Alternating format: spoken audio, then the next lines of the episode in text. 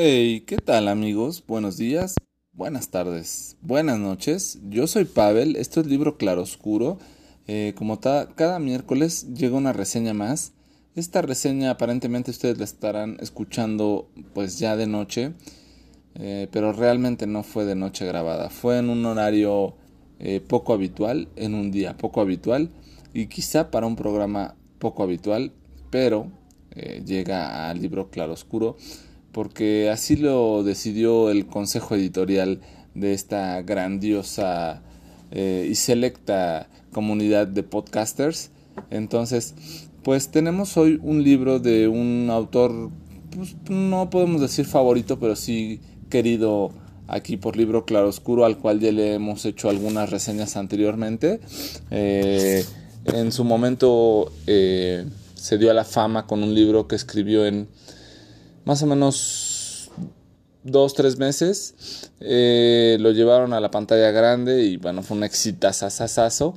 Eh, de ahí eh, hizo, escribió un libro que se llama Fantasmas, que la verdad es que es un libro como de terror, suspenso, pero muy bien logrado porque, entre otras cosas, tiene una historia completa de fantasmas que me recuerda mucho a este, esta película de eh, que se llama de Stephen King, la de Red Rose, la mansión de Red Rose House, pero inmiscuida entre esta historia vienen eh, muchos cuentos eh, que, que, son algunos graciosos, algunos de terror, pero te deja ver mucho esta esencia que tiene Chuck Palahniuk, por supuesto es el autor, y esta forma de escribir tan peculiar, si no estás acostumbrado a su lectura, eh, igual tienes que empezar de lo prolijo a lo complejo y lo más prolijo que tiene por supuesto que es el Club de la Pelea, un, gran libro, lo escribió de una forma muy fresca, muy rápida, que ya lo reseñamos como bien comenté.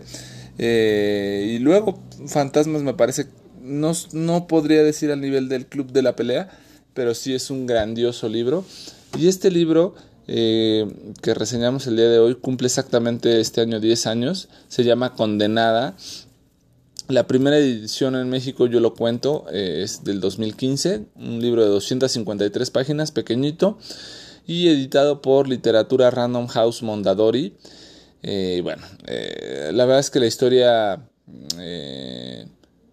quizás sin dar para más, da para mucho, y quizá conforme va avanzando uno espera más y depende qué tanto te inmiscuyas en esta historia y qué tanto le tomes el juego a Chuck Palahniuk puede llegar a ser una historia bastante macabra. Lo queríamos reseñar en su momento para el Club de los Chatulus, pero eh, la verdad es que nos ganó otro libro que fue el que reseñamos eh, la semana pasada y ahora eh, pues decidimos traerlo, ¿por qué no?, al libro Claro Oscuro porque pues es un gran, gran libro. como les comento, se llama Condenada y bueno, la historia versa sobre Madison, una niña gorda, por decirlo de una forma obesa, de 13 años, que muere. Eh, y bueno, en esta muerte empieza a narrar cómo conoce el infierno. Eh, conoce a una chica se llama Babette, una chica sexy, guapa, caderona y con prominentes senos que uno se haría pensar cómo una mujer tan atractiva aparentemente puede estar en el infierno. Pues bueno, eh, habrá muchas cosas. Aparente, eh, habrá, habrá de decir muchas cosas de ella que quizá no las revela el libro, pero sí las podemos eh, inferir. Madison muere aparentemente por una adicción a la marihuana, una sobredosis, o eso es lo que se quiere hacer saber en la historia verídica. Su mamá es una estrella de Hollywood, venida menos, que ahora solamente se dedica pues a presentar eh, grandes premios de la academia. Eh, y bueno, sus padres por supuesto no tienen ninguna religión. Eh, en su momento empieza a hacer, empiezan a hacer un recorrido por el infierno y Madison confunde a Ariman con Satanás. y bueno, pues también conoce a otro chico que se llama Leonard. Y bueno, finalmente acaban haciendo una banda de, de amigos una animadora, pues que es Babette, un deportista que es Leonard, un chico que es ñoño y un, un ponqueto, por así decirlo, ¿no? Eh, siguen buscando a Satanás entre todos. Eh, y bueno, resulta que en su momento van en flashbacks platicando eh, lo que pasa ahora en el infierno con, con Madison, Babette y Leonard y Archer y todos los cuates que se va haciendo ahí y lo que pasó en su vida, ¿no? Cuando aún tenía vida esta Madison. Y bueno, eh, Goran aparentemente era su gran amor o una de las cuestiones que quedaron inconclusas en vida para Madison, pero pues realmente era como su hermanastro. sus papás como clásicas estrellas eh, de cine me parece aquí que le está haciendo una clásica burla tanto a Brad Pitt como a su exmujer en el cual pues se dedicaban a, adoptar a todos los niños que veían como morenitos y pobres o con ciertas deficiencias pues así un poco eh, lo hacen este libro Chuck Palahniuk haciendo burla de muchas cosas no eh, aparentemente Madison murió en una sobredosis estando con Goran su novio amor o hermanastro, por así decirlo. Y bueno, entre otras cosas se les atraviesan varios demonios, uno de ellos es Pselopónica, también por supuesto se les aparece este Pazuzu, eh, y bueno, muchos demonios de, diversas culturas eh, mencionan y aparecen y, mencionan un poco también sus poderes, por así decirlo. Y bueno, eh, Archer salva a Madison de ser devorado por Pselopónica. Eh, que lo que hace Pselopónica es arrancar primero la cabeza de sus víctimas y después se los come poco a poco. Eh, poco tiempo después, esta Madison consigue la forma de regresarle el favor a Arker.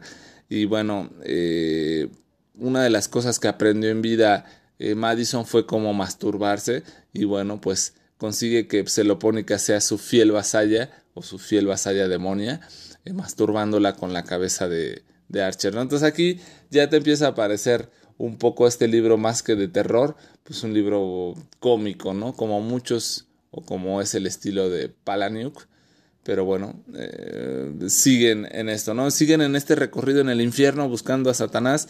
Madison eh, un poco desesperada y bueno, pues cuenta un poco toda la historia, ¿no? De, de sus padres famosos cuando eran hippies, que fueron adictos, eh, cómo besó por primera vez, eh, sus fiestas infantiles en las cuales no iban sus amigos porque pues sus papás ex hippies adinerados pues eran así, todos los adultos estaban desnudos fumando marihuana y pues, pues qué niño va a ir a una fiesta de niños así, ¿no?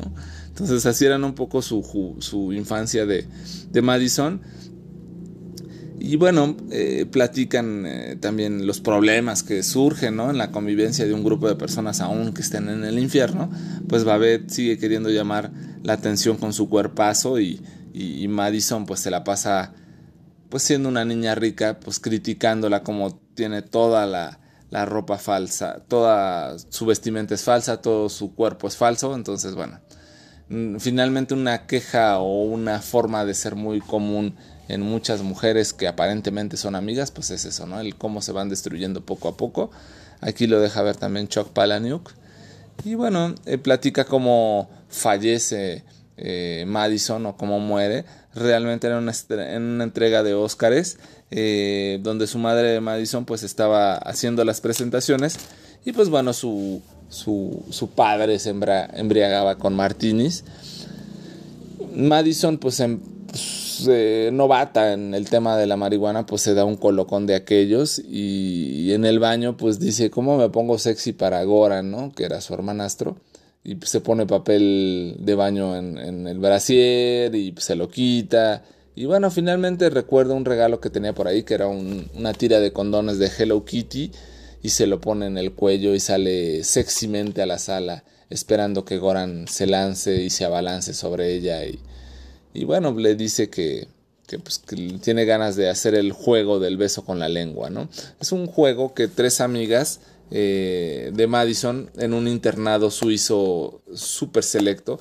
Eh, de estas tres amigas habla casi todo el libro Madison refiriéndose a ellas como exorrinas y muchas combinaciones de palabras posibles y aberraciones posibles para faltarle el respeto a, mujeres, pues bueno, así lo hace Chuck Palahniuk aparentemente a título de Madison. Eh, y bueno, eh, este juego pues va más allá, ¿no? Madison desesperada pues le dice a Goran qué es lo que tiene que hacer y bueno, él poco a poco va siguiendo sus instrucciones y la intenta o la empieza a ahorcar con el, la tira de condones de Hello Kitty. Eh, y bueno, en algún momento eh, en la transmisión eh, estaban haciendo este tema del, del juego del beso con la lengua. Estaba la transmisión donde su madre estaba dirigiendo la ceremonia de los Oscars y detiene toda la transmisión y dice, bueno, realmente quiero eh, mandarle una felicitación a mi hija de 8 años. y bueno, pues Madison tenía 13, ¿no? Entonces nos damos cuenta que este tipo de cosas es posible que pasen en las personas sumamente famosas que ni siquiera saben sus hijos cuántos años tienen, pero bueno, los tienen finalmente. Y, en ese momento Madison le dice a Goran, no, pues sabes qué, eh, ya, o sea, deja de asfixiarme y bésame, méteme la lengua y hazme un beso de vida. O sea, como sálvame la vida porque me estás asfixiando. En su momento, pues no alcanza Goran a discernir esto y lo único que escucha a Madison, pues es los aplausos de toda la audiencia en la televisión eh, por el momento de la mamá de Madison que manda un gran abrazo a su hija querida. Goran sale huyendo de la, de la habitación y bueno, eh, la deja asfixiada y muerta, ¿no? Su gran amor, su única posibilidad de haber tenido un intento carnal y besos, pues se van al garete por, por, por una situación pues tan infantil. Entre cada capítulo Madison le va escribiendo a Satanás y diciéndole que lo quiere conocer, que quiere llegar a él. Y bueno, entonces entre otras cosas que pasan acá, pues son consejos que da Madison al lector, eh, evidentemente. Pero la que más me llamó la atención es, eh, es, es, una que dice algo así. Si a, los muertos les diera por contar a las personas vivas que las posesiones materiales eh, son un chiste en la vida, o en la vida de los vivos, por así decirlo, ya no se, no se venderían diamantes ni automóviles de lujo y por supuesto el programa de pensiones y ahorro para el retiro pues solamente sería una payasada. En este tipo de entre párrafos o entre capítulos, Chuck nos deja ver si un poco lo que en su momento en el club de la pelea dejó de ver y este desapego por las posesiones que tenemos hoy en día en la sociedad eh, y disfrutar más la vida eh, yo creo que esta situación que nos pasó 2020-2021 eh, pues nos deja muy en claro que, que, la vida misma es muy efímera, muy corta y también pues muy para disfrutarse y muy para llevarse otras cosas. Entre las cosas que a mí me llevó y a partir de este punto en el libro empecé a disfrutarlo aún mucho más, pues es el gusto por la lectura, el gusto por los libros, el gusto por acercarte a historias de peso y que aunque aparentemente sean un libro de chiste como es este libro, eh, realmente te lleven a analizar y a pensar y saber que lo que estás haciendo quizá está bien. Mucha gente te puede decir, eh, oye Jorge, esto que estás haciendo no es lo correcto. Oye Luisa, esto que haces tú pues, no lo hizo tu hermana a tu edad. Oye Andrés, esto que tú tienes como aspiración es algo muy mediocre. Pero realmente, ¿quién es quién para decirnos qué hacer en nuestras vidas? Eh, muchas veces siempre queremos quedar bien con alguien, con algún familiar, con algún querido o querida, con alguna persona que se inmiscuye en nuestro corazón y nos hace pensar que su aprobación nos hará más plenos.